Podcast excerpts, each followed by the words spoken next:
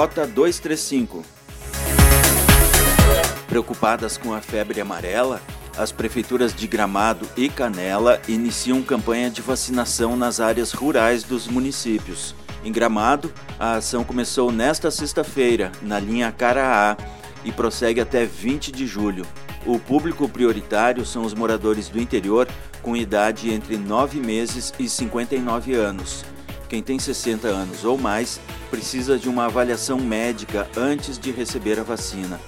Em Canela, a vacinação contra a febre amarela será feita nas escolas do interior e começa na próxima quarta-feira, na linha São Paulo, na escola Balduino Belter. A vacinação será encerrada em Canela no dia 24 de julho, no centro da cidade, durante a realização da festa colonial. Ao mesmo tempo, as duas cidades vão realizar o censo vacinal, que é uma solicitação do Ministério da Saúde com a finalidade de proteger a população do interior. Para isso, equipes passarão de casa em casa em toda a área rural. Rota 235, mais informações em uma hora.